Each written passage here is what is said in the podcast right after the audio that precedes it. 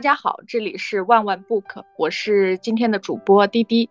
今天呢，我要和叨叨还有 CT 一起聊一聊死亡这个话题，这是一个很沉重的话题。那为什么要聊这个呢？是前两天我又看了一遍英国的经典电影《遗愿清单》。这部电影在预告片的开头就提出了一个问题：如果有一个机会让你明确的知道你的死亡时间，那你愿不愿意知道为什么？所以呢，我们今天就从这个问题开始来聊聊这个话题。叨叨，你愿意吗？我不愿意。为啥嘞？我害怕呀，因为我现在活的可能还比较松弛，或者是说安逸。那如果我知道了的话，我我会有更明确的一个恐惧。嗯，或者是顾顾虑、担心会更多一点。顾虑、担心是指？就在倒计时，虽然我知道我现在的生命也在倒计时，但是那样更明确的倒计时让我更紧张一点。那 CT 呢？我愿意知道，因为我觉得就是有一件确定性的时间线，哪怕它还很快到来，但我都觉得我知道它会来，我也可以做好准备。嗯嗯，是我我跟 CT 的感觉是一样的，据说是百分之九十九的英国人都选择的是不愿意知道。啊，我当时看到这个结果的时候还挺奇怪，我说，哎，怎么会有人不愿意呢？就感觉自己肯定很愿意啊，因为这样就可以把自己的事情安排的井井有条，虽然只是个幻想而已。那你们在记忆里面有没有关于死亡很深刻的画面或者事件呢？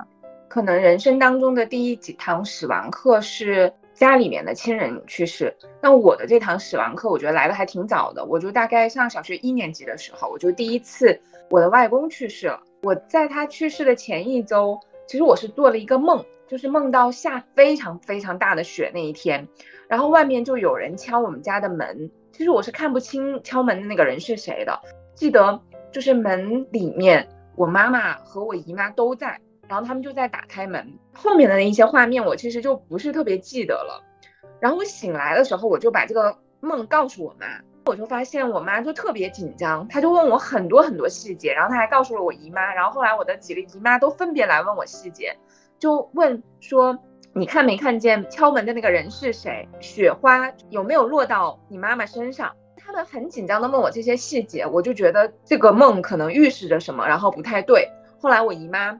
就是我姨妈是一个就是感觉比较神神叨叨的人，然后她就跟我说，她说这个梦也许他们之后他们自己就在商量，说可能要做一些准备了。当时我也不知道准备些什么，然后后来我姨妈就跟我说，她说也许你姥爷就是我的外公，他说可能不行了，他在给你托梦，如果那个雪落到了你妈妈身上。他说：“那就是一定就是是这个梦了，所以以至于我都不敢说到底，我就就我都不敢说这个梦，这个雪花到底落没落在我妈妈身上。其实后来真的一周之后，我外公就去世了，那也是我第一次遇到就死亡的场景了，就所有人就在我外公那个急急救室里面，但我觉得他的状态其实还好的，就是平躺着，呼吸也没有那么急促，他就用眼睛去捕捉屋子里面的每一个人。”但是我当时的应该是恐惧的，其实我觉得我的恐惧是大过于难过的。我就看着他捕捉每一个人，大人们就会叫他眼睛扫过的那个人，呃，那些小孩或者人往前去。然后他捕捉到我的时候，他们就把我推搡着往前去的时候，我的外公就是拿着他的手就颤颤巍巍的，就死死的抓住我的头发。然后我特别害怕，我就大哭。我的姨妈们就。呃，去扒我外公的手，让他松开，告诉他我是谁，我就特别害怕，我就大哭。然后他们还一边边安慰我，然后告诉我说，他揪你的头发是因为他非常舍不得你，因为我跟我外公的关系确实还是不错的，就是他虽然中风就记不清楚事儿，但是我的童年基本上都是在他家里面度过。他糊涂记不起人，但是他会跟我很好，然后我们相处的非常好。就是我记得这个场景的时候是是恐惧，还有一种难过，就是。我至今都不知道他抓住我的头发是因为他舍不得我，还是因为就是我不听话，所以这一件事情就就是在我的印象里面留了非常非常深。然后，但是所有的大人都说是因为他太舍不得你了。然后，当然我希望是因为他太舍不得我了。这就是我的第一个特别深刻的第一次的死亡课吧，是我跟我外公相关。其实当时他抓你头发的时候，你是觉得，呃，你的直觉是觉得他指责你是吗？或者是说觉得就是就反正总之你不是你没有觉得他是因为舍不得你？对，因为可能太害怕了，我就觉得如果他特别就是他是带着爱意的，他应该不会那么就是他真的是就是紧紧的抓住我的头发，也弄疼了我，所以我就恐惧、害怕和疼夹杂在一起。嗯，那个时候就是感受不到爱意，嗯，就在那个场景下，所以他才会是我特别大的疑问。天呐，这个真的是我明白，能能理解。叨叨，你有什么样的画面吗？大学的时候，我姥姥去世了嘛，我去参加她下葬的葬礼。就是她去世之前，我是没有见到她的。葬礼的时候，我赶赶到家里，然后我妈就让我去棺材旁边，让我去看，最后在下葬之前，最后去看一眼姥姥。我一从小到大也没有见到过去世的人，我其实很害怕。我妈就很想让我去看一眼，就把我推过去。然后问我看到了没有？我说我看到了。其实我的眼睛都没有睁开，就很害怕。虽然虽然我和我姥姥姥爷的关系挺好的，我姥爷现在九十多了嘛，身体还很好。然后我姥姥当时去世的时候也七八十岁了吧？那时候你多大呀？二十岁多一点，应该是。二十岁出头。面对这样的画面吗？二十多岁的时候？对，应该说从小到大到我三十多岁，我其实也没有见过去世的人。就那个时候，我妈就把我推过去，想让我去看一眼。嗯嗯，我没有敢睁眼睛，我我就光看到棺材我就发抖。但是我我对，但是我其实也知道这是一个很亲近的亲人，他非常和善，可以鼓足勇气看一眼，但是我不太敢看。然后那天我还刚好因为中暑，参加葬礼的人太多，我还晕倒了。我是因为中暑晕倒，然后别人就说我是因为伤心晕倒。就也挺尴尬的，因为是在葬礼上，然后我大姨就说是是我姥姥亲了我一下，我晕倒了，然后就很快就苏醒，就没有什么事情，只是说参加葬礼这件事情带来的那个震撼还挺大的，是因为我姥姥有十五个孙子，在这里面我属于你可能不上不下的那个，但是关系还是挺友好的，挺挺友好的一个关系，但是其实是不敢看他一眼的。哎，CT，那你那时候你外公最后一刻你是看着他结束的吗？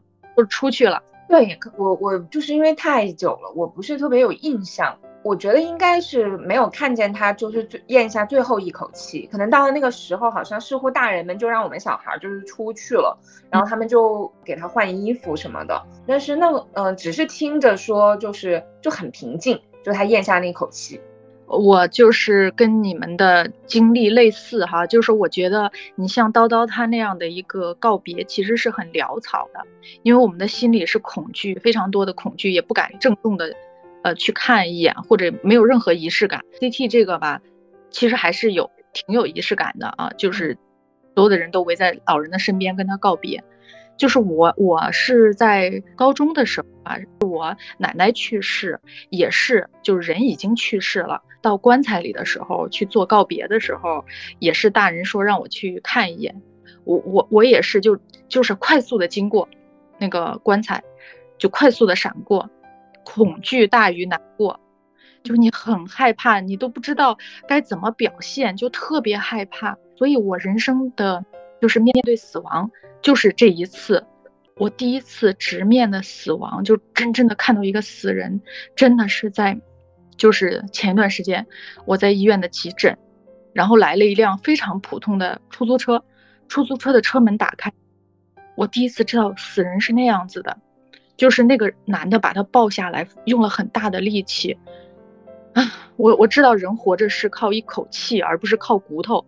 嗯他能立起来是靠气，而不是靠骨头，是那一刻我知道的，因为他非常非常的软，其实是一个很挺高大的男人，很白，但我不知道这个白是因为他皮肤白，还是因为死亡让他变得发白，特别的软，他比面条还要软，你你会觉得他根本没有骨头啊！我当时就我突然就知道为什么人说睡眠是一种小死。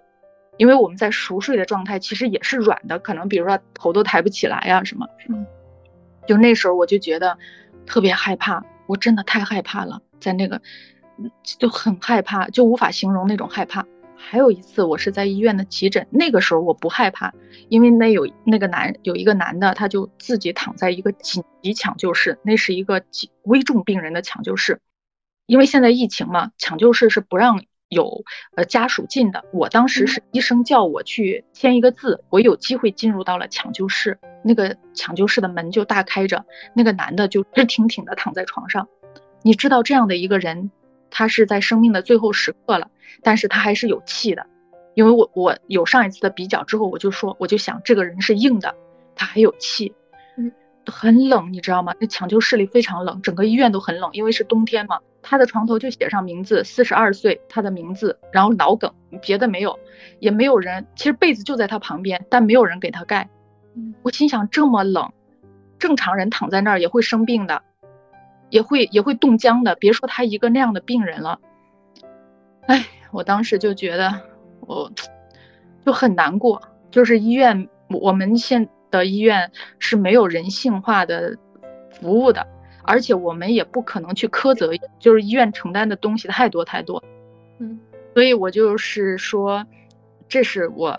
面对死亡的几个画面吧，还有一个小小的画面是我因为在医院，呃有有一段时间是老在那个抢救室嘛，我才知道原来抢救室它是如果这张床上死人的话，他会把那个床快速的推出来，上一张红布，然后再快速的推进，它是个仪式，而且如果你二十四小时坐在那儿，因为抢救室外面的家属都是要日夜守在那儿的，因为随时可能会出问题嘛，我。就是一天一夜的过程中，你会看到床来来回回的，那就说明死了多少人，在这样的一个地方。嗯，所以我当时就想，我坐在那个抢救室的门外嘛，铁凳子上。当时是春节的时候，外面都在放烟花，我我就感觉外面就是天堂，我所在的那个地方是人间，那个玻璃门之内的抢救室是地狱，就是地狱的感觉。所以我觉得我当时的那一段经历加深了我对死亡的恐惧。那是个阴气很重的地方。嗯，我第一这种医院是医院还好，医院的那个抢救室那个地方是阴气很重的地方。希望我们永远一生都没有机会去到那里。就是那个抢救室，它是分单间的抢救室，一个人被推进单间的抢救室，证明他都到最后时刻了。还有是大通铺。那里面的人就一帮护士管那么多人，包括医生，就是只看仪器上的数字，数字表示你还生命体征平稳的话，就不会有人管你。哎，我听我的家人说，他两边的人都死，他躺在正中间，所以他肯定更害怕。你你想想，那是什么样的体验啊？你们为什么会对死亡这个话题感兴趣呢？或者说你们是因为什么样的契机开始关注这个话题的？一开始关注。感兴趣，我觉得是因为我之前也讲过，我对那个生命的意义会有巨大的好奇嘛。就生和死就是对立的，它就是我觉得它就是一条直线。然后你想要了解就是这边的意义，你必然要了解死意味着什么。嗯，所以因为这个就可能因为这个母题，所以我就特别感兴趣嘛。我研究生的时候就开始，我本身研究生的毕业论文的时候，我就是特别想写这个话题嘛。然后我导师也很支持我。他就通过各种关系把我就送去肿瘤医院嘛。他说你可以做做临终关怀，就是因为我学的就是宗教心理学嘛。然后他说这个课题其实很好。他说你你你去，然后我就去了肿瘤医院嘛，待了一段时间，类似像田野调查一样的。就是我我觉得我根本没有办法在那里待着，我都还没有体会到迪姐就是那么。近距离的，我只体会到就是癌症病人的时候，就是看着他们，我就我大概我觉得我一周都没熬过，就是我看到癌症病人最后的时节时候，我都觉得我我我承受不住。我觉得每一个人似乎那个牌子，就是病床上那个牌子，似乎其实不是他们年龄或名字的，似乎就是他们的死亡倒计时。那我觉得每一个人可能都他们和他们的家属，我觉得都好像感觉被就是那种阴郁笼罩着。因为我就觉得我当时的我就受不了了，但是我觉得我之所以可能对除了学术上的感兴趣以外，我我的爷爷也得了癌症嘛，我觉得我想要去研究这个课题，可能跟他也有关，就是他得了癌症，他是一个非常倔强、有能力，然后大家都很喜欢的老头。虽然我觉得我跟他个私人关系，我跟他的关系就没有那么亲密，所以我感受不到他们说的就他的另外一面。但是我能够感受到他生病之后的巨大的变化。就他以前是一个脾气特别好的，但是他那几年病痛对他的折磨就非常大，他就变得一个非常暴躁。就是他原来都是直挺挺的，但是我觉得他那几年他就从来都没有挺起过他的腰吧。还有就是我就是看到我特别年轻的一个舅舅，就是他意外出车祸去世，让我串起来。我觉得可能我对死特别感兴趣，或者是对死亡这个话题特别感兴趣，也特别恐惧和焦虑，也跟这个有关。确实，这他们把我串起来，然后看起来，也许我知道他们在如果有命运的入海口的话，他们都流流向了同一个地方，然后我就觉得那个地方我必然也会流向，所以我就特别感兴趣他们流向的地方是什么，所以就让我对这个话题特别感兴趣。我觉得这也是一直持续的感兴趣。我是因为其实还是因为看那个遗愿清单，因为他那个遗愿清单呢，他就会写，就是说他讲的其实就是在死之前你去写你就是想做哪些事情，在你死之前想完成哪些心愿。我当时也写了一下啊，就是其实就是前一段时间我写完之后，我就会发现我真的没有在为自己活。我写了三件事情，嗯，我的天啊，我第一件事情写写的是写好遗嘱。如果后面加个括号的话，我觉得是为了女儿。第二呢，我写的是安排好女儿的圣人系统。我圣人系统的意思就是我原来看过一本书，他说每个人活着很好的活着都需要一个系统，一个圣人。这些人，比如说我当时想的我女儿的圣人系统，当她面对婚姻问题的时候，她可以找我哪位朋友去咨询；当她面对财务问题的时候，她可以找我哪位朋友去咨询。当他想要去，比如说，我甚至当时想，他如果面临他的学业的问题，他可以找谁去咨询？可能只有三到五个人，就是我觉得是可以托孤的人，就是我我会分别跟他信，就是说希望他在我女儿面临什么问题的时候，如果我女儿找他，我希望他给他什么样的帮助。第三个写的是想给女儿写一封很长的信，我写完之后，我发现我全部是围绕我女儿展开的。我在想，我为什么没有想到父母呢？但是我后来就觉得，很显然，在我的意识里，我认为我父母会比我先走，我从来没想过他们会比我后走。就是我觉得我一定是他们走完之后我才走，所以医院里面就没有关于父母的。后来我就在想，我我我为自己活一下吧，好吧，我自己究竟想要干什么？就是而不我的究竟这一生的未了心愿是什么？我就想了很久，我就只写了一条，就是写一本小说。我觉得这真的是我从小到大，如果我死之前没有完成这件事儿，作为我个人来说，我很遗憾。但是我女儿那三件事呢，是如果我没有完成，我会心不安，就是一个是遗憾，一个是不心不安。所以我就真的是感受到，就是说，我就在想，你看，在很年轻的时候，其实不想死，就是就是不想死啊，然后所以也不会考虑。我们的孩子很小的时候，叨叨可能会有感觉，就比如说他几岁的时候，你是真的不敢，对吧？你就觉得我一定要让他等他长大，你才好像敢死，你就真的是不敢死的状态。昨天跟我办公室一个四十多岁的男同事在聊，他还他儿子今年十岁，他说他现在的感觉是死了也没关系啊。我我说我就跟他握了握手，我说我也是这种感觉。就是你的孩子足够大，最起码他可以，你相信他有独立生活的能力的时候，你这会儿你会觉得了也没关系。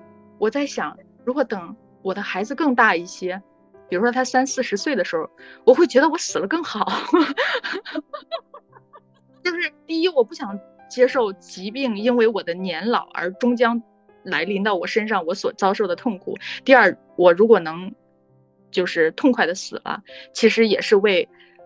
我的后代减少烦扰，就是这样。我就觉得那会儿我可能会觉得死了更好，就是这样的一个心路历程。理解你说，呃，你的就是遗愿清单，然后全部都是围绕女儿的时候，我我也觉得真的是，如果给我机会让我做几件事，我肯定全部都围着她，就是希望能给她多一点点保障都好，就很心里很不安。是的，那叨叨你你是。你对死亡这个话题感兴趣吗？你没准是不是就不感兴趣啊？有可能，你可以说，我很感兴趣啊，一开始就很感兴趣，因为从小到大其实我都没有去仔细的想这个问题，就是因为我害怕，我一直都在回避，有时候会想一想，哦，死亡，死亡是什么？嗯，不知道，有点可怕，不想了。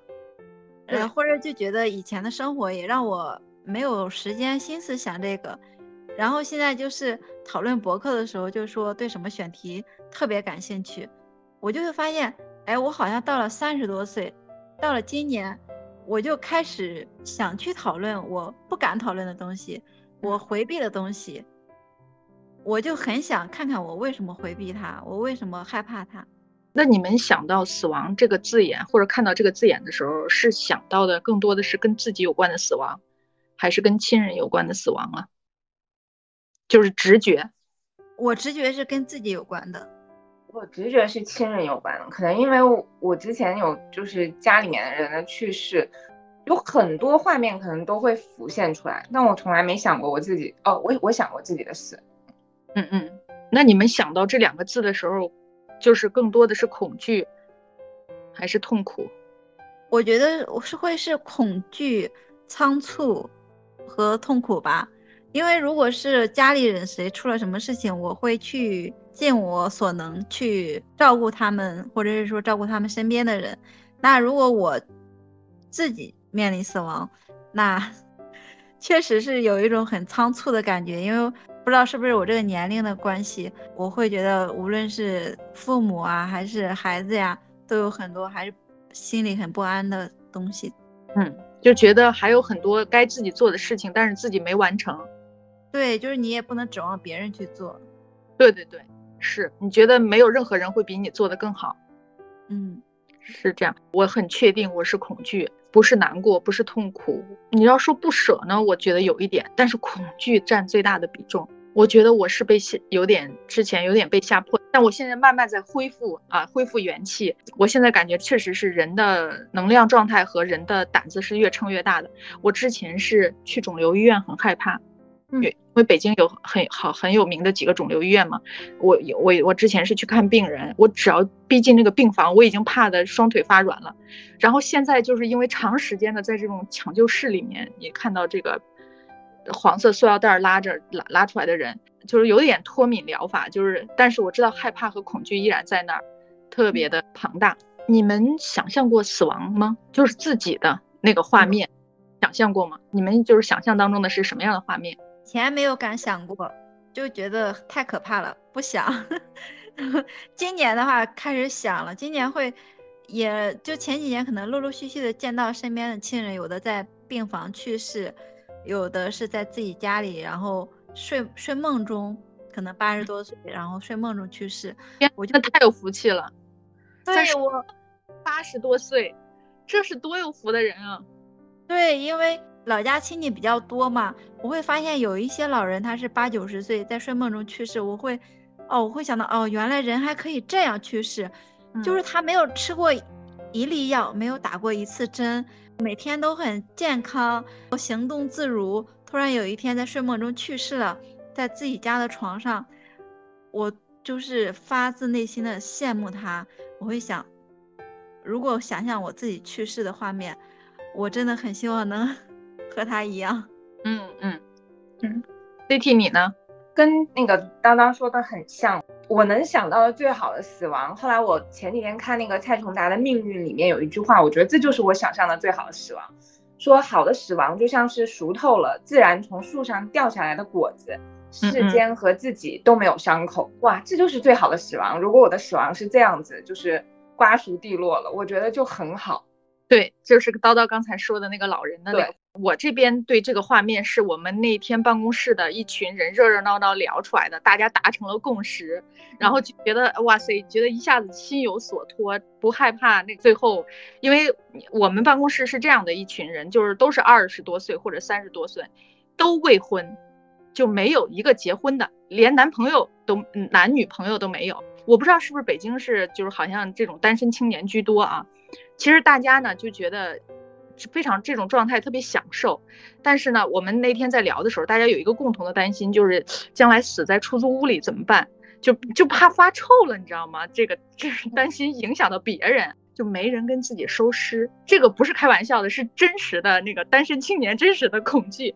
后来我们就聊的时候，突然有一个同事说：“咱们集体遗体捐献吧。” 然后他们就立刻百度了一下啊，遗体遗体捐献。第一呢，就不用说了，这个从意义的角度上来讲，就是让自己的器官物尽其用嘛。大家盘点了一下，都觉得自己，因为大家每个人都不健康。后来我们觉得，我们也就眼角膜可以 凑合着用用，别的估计人家也不要这东西。第二呢，大家就查出来，就是说，凡是签了遗体捐献的人，是有人给收尸的，嗯，给活化的，然后给给处理的。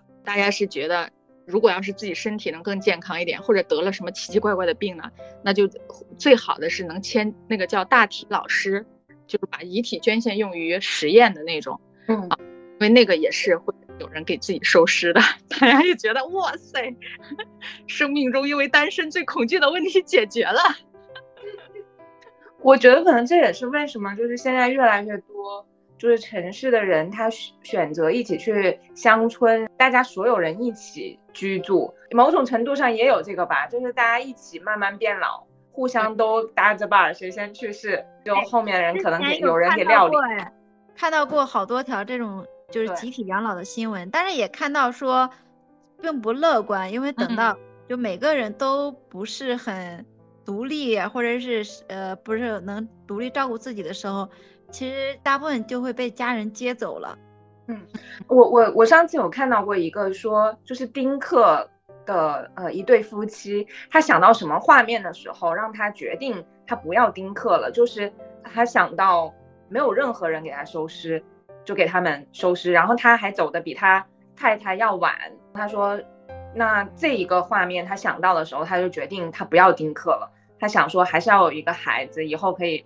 就是帮他送终，就是我在想，哇，这都什么时候还有这个观念？那并不是因为希望帮他什么好好的照顾他老了，他说只是希望死的那一个那一刻，最后不要被像狗一样随地就是就随便抛了。他说有一个人能跟我帮我料理后事。但是现在有一个特别现实的问题，就比如说像北京吧，因为这次疫情嘛，其实很多老年人。他们是只有一个孩子或者两三个孩子，都是在国外的，他们还是一个人在这儿。然后前两天不是有个新闻嘛，他儿子是在德国，然后老人已经在房子里去世了，但是就是给儿子打电话，首先儿子也不能很及时的赶过来，第二儿子也就是那样的态度吧，也没有说非常的急迫或者什么的，就是说你有孩子，如果孩子。漂洋过海，其实依然是一个不存在有人给你收拾的情况。就有时候不在一个城市也赶不过去，或者说在一个城市就因为疫情，我看我有一些同学，他姥姥去世的时候，在一个城市也不能过去。对。所以我也跟我的单身同事们愉快的签订了这个遗体捐献准备。我们都是非常出于非常现实的原因考虑，情怀之外，情怀是第二。我我我我会希望，我我一直都觉得不太敢捐献，就会觉得很尴尬，就感觉一种赤裸的暴露，就是突然有一天，就像是。怎样？就是觉得一种完全对，虽然自己已经没有任何意识了，但总觉得它还是自己身体的一部分。我希望它能够安安静静的去火化。哎，其实我之前也考虑过这个问题，身体捐献的问题。然后我当时是觉得，就是没有让我看下定决心的一个点是，就我可能受佛教文化影响有一点点大。我觉得那个轮回它。你如果没有一个完整的身体，那假设你下一次再投胎，虽然就是希望以后不要投胎到人啊，但是假设你真投胎成人了，似乎你可能没有完整的身体这件事情让我就觉得很恐惧。是的，就说那个怎么说呢？只要是有宗教信仰的，其实都比较难以接受遗体捐献。在其实我们中国也有个很古老的意识嘛，大家就觉得死要留全尸。我们那天我们同事都聊了，我们方方面面都聊了，你知道吗？我们考虑的可周全了。然后我们就说，这下辈子要是少个肾少个眼的时候，他也生活质量太差了，会不会后悔这辈子的决定？但后来同事们一致决定，下辈子真的不想当人，就是有的想当树，有的想当一只鸟的，就是当什么的都有，就是不想当人，求求了，求求了啊！就是说，真的别让我下辈子再当人了。这辈子够够的了，对，同意。我是觉得，哎呀，这辈子挺苦的，去世了就留个全尸吧。如果比如说我们陷入疾病，你们会觉得自己会如何面对呢？就是年老之后啊，不是现在，就是你觉得你拥有主动选择死亡方式的能力吗？就是主动的，我就要生病，就让我这样吧。我今天又去医院了嘛，跟一个也是一个家属聊天，啊，他母亲八十八岁，突然大出血，他正当时跟医生就聊，就是说做最保守的治疗，不做就不做任何创伤性的，不行了就算。让老人尽量舒服，止疼的、麻醉的可以用，其他的都不做。对我也是希望说，如果我衰老需要治疗的时候，会尽量积极治疗，但是不希望过度治疗。如果我能 就像活到八十多岁，就只做一些简单的治疗，我觉得是我比较理想的一个状态。其实我在考虑这个问题的时候，我就觉得我真的是一个很伟大的母亲。我对保险毫无兴趣，特别没有兴趣。我到现在都没有买过任何保险。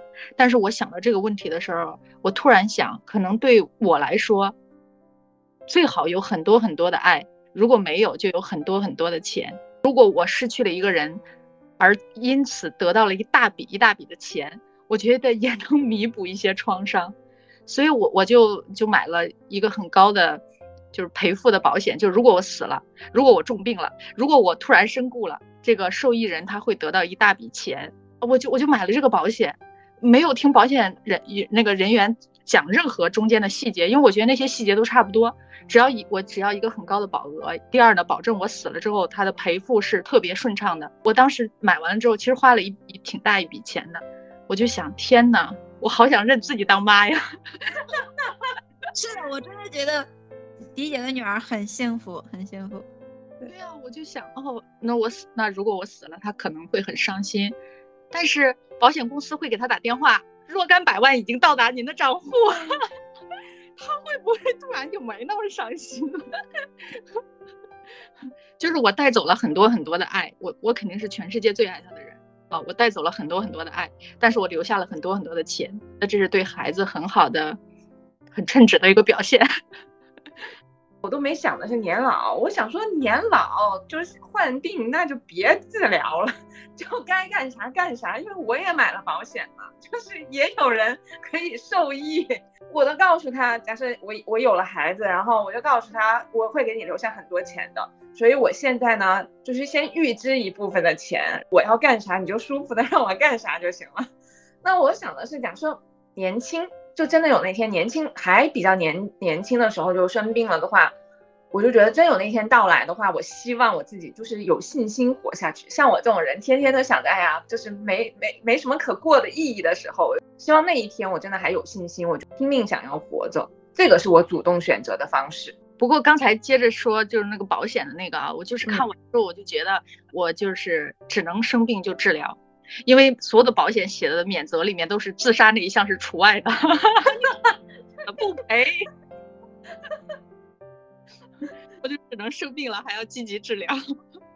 对，但是治疗也分很多种嘛，就是可能如果过度的治疗啊，大手术来回化疗，对，也是的，可以选择就是保守型的啊。对对对，自己去求死。比如说我原来有很多浪漫的想法呀。等老了之后就去峨眉山，然后跳下去，又是跑到哪儿就觉得海葬啊什么，现在这些通通不可能了，这些保险就免赔了，你知道吗？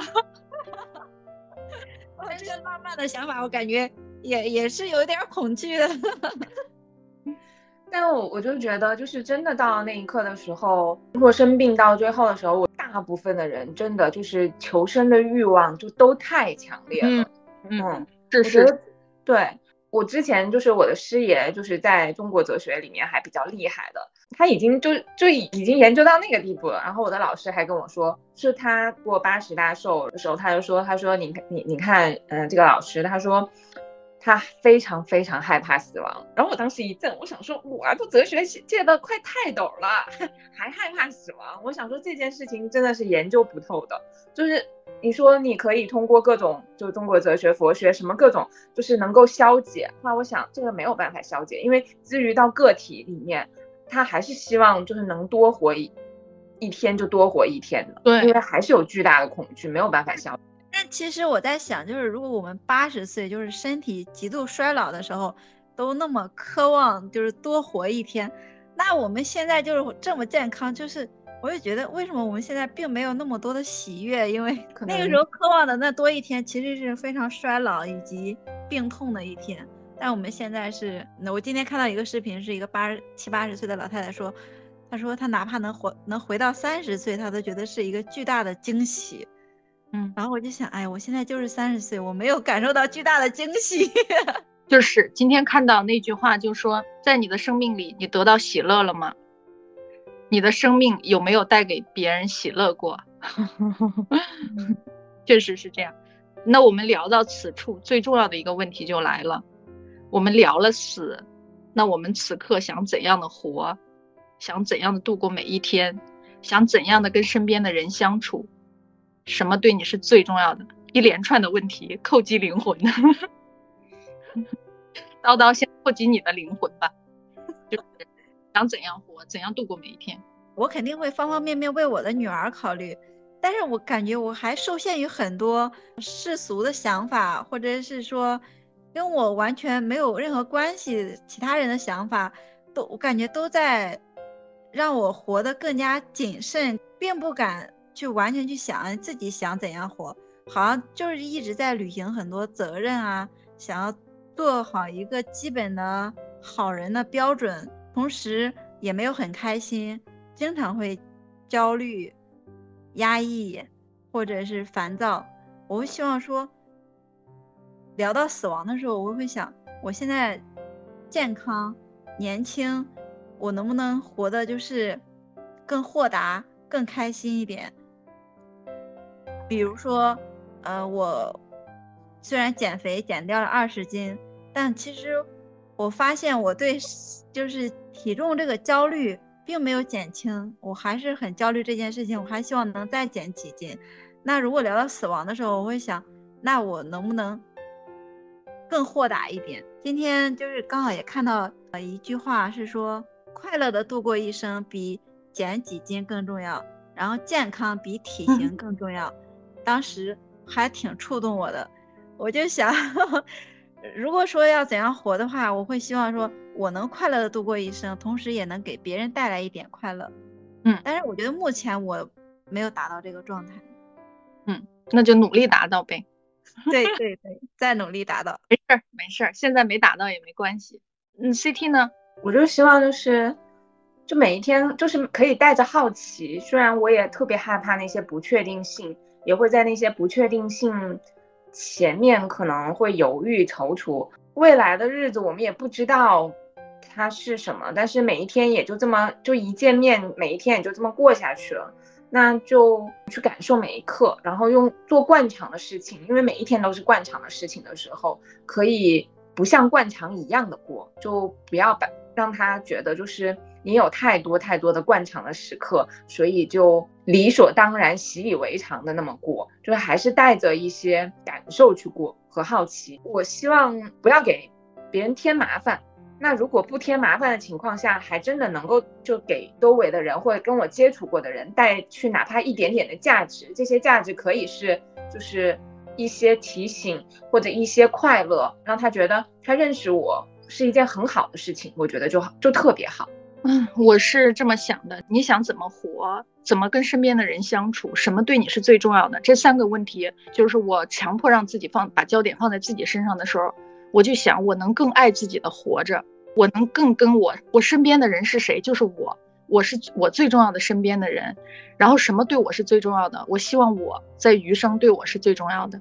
我其实对自己挺苛刻的，就是那个内在的那个苛责，就是忍不住，不管做什么事情都会觉得，哎。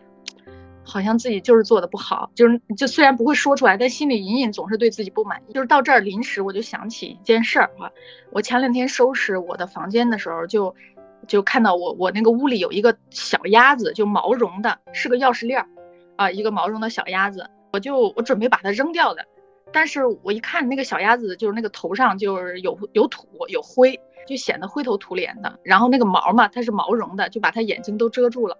我当时看到它，我就把准备把它扔掉那一刻，我突然觉得，哎呀，这个小鸭子好像很像某一刻的我，就是灰头土脸的，眼睛也被这些乱七八糟的东西遮住了。然后我就不知道怎么回事，我就突然有点心疼那个小鸭子，真的很，我真的有点心疼它。然后我就把它那个头上的灰给擦了一下，特别细心的把它的毛，就是眼睛上的毛都给它弄到一边，你知道吗？我是一个完全不能接受浪费时间的人。然后我就那样给它梳理，把眼睛四周的毛梳理好的时候，然后我就说了一句：“哎呀，还是一只很有精神的小鸭子啊。”我突然觉得这句话好像是我自己在对自己说话，我就做了一个决定，我就不扔它了，我就把它挂在我的车钥匙上了，因为我每天一定会带的是车钥匙。这个小鸭子就这两天都跟着我。我今天就因为去医院嘛，其实医院离家很远，我去到那儿突然发现我没有带就医卡，我真的这个我不能容忍这个错误，因为这会耽耽误家人看病嘛。嗯，而且这错误也太低级了。哎，我当时就特别的难受，就是那个气在胸口。我这个时候就那小鸭子，我要拔车钥匙的时候，那小鸭子就在那儿，我就突然就说，我就就摸着那个小鸭子说，没关系，就是你已经很尽力了，你你这么着急没带，是因为你太着急来了，所以你你的脑子很多很多事情，你不可能每一件事情都想的那么仔细的。就是我我不会对自己这么开导的，但是我不知道为什么，我看到那个小鸭子，它那个可怜样子。就会跟他说这么温柔的话，而且我觉得我说的话也是很有道理的呀。我这么着急，就是也是一颗好心啊，只不过是做的没那么好，确实是，就是忘带了。我就想，那我们想想怎么办吧。我就叫了个闪送，把他那个就医卡送过来，也没有多大的事儿，当然会造成了一些影响啊什么的时间上，所以我就觉得。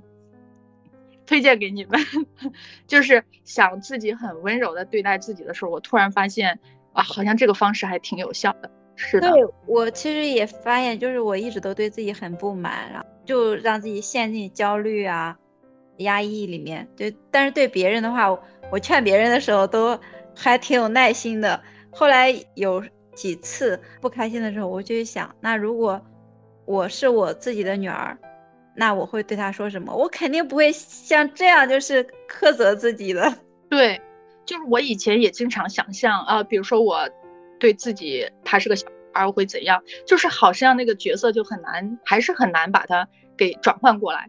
我现在早上起来就给小鸭子把它的眼睛上的毛给它弄到一边，因为它毛很长嘛，老是会挡着它眼睛，弄到一边，我就会说，嗯，感觉就是还是一只很精神的小鸭子。对，会更有代入感一点，因为你很难转换成自己的女儿是难度高一点。对，反正挺好玩的。那好吧，那我们就最后一个问题喽，就是如果提前思考自己的墓志铭，你们的那句话是什么？我自己想了一个，然后我觉得挺好的。我决定以后，假设真的可以，我就要再让我的亲人在我的墓碑下面要刻上几句话，就是他来过，不坏且有趣。好，我会。如果我死在你后面，我会见到刻上去。好，对我，我们后面写上人。我们都是见证人。对。叨叨你的呢？我以前一直以为我是一个没有墓也没有墓志铭的人，我以为我会呃把骨灰撒在大海里，或者是把骨灰撒在树底下。呃，然后现在的话。我会觉得，哎呀，这辈子活得挺惨的。如果有个墓也挺好的。如果有个墓志铭的话，就算是留给自己的一句话吧。因为我没有特别明确的去想具体是哪句话，但我想的是，我会说希望留下一句话，是说他这辈子 受了一些苦，然后以后可以天天开心了。嗯，特别好。我的墓志铭稍微偏文艺了一点，我觉得我将来不会用这一句的，你们你们暂且听着啊，我也没想到更好，对我也不会用这句，我会用，对，你的 CT 那句很好，啊，我想的是他的眼睛关闭上了，但他的灵魂舒展开了，然后呢，我觉得一定要加上最后一句，他此刻正在为你祝福，嗯嗯嗯，我我我就希望自己死了也能时时刻刻的在为别人祝福，好吧。那我们今天的节目就到这儿结束了，希望我们今天晚上不会做噩梦。我们今天晚上做美梦，嗯，对对，做美梦，嗯，欢迎大家在各个平台搜索并订阅我们的节目。呃，也很期待听友们能在评论区跟我们分享你关于死亡的看法。我们会送出一本书，叫《最好的告别》，希望我们每个人都能在人世间走完一遭之后有一个最好的告别。好的，拜拜，拜拜。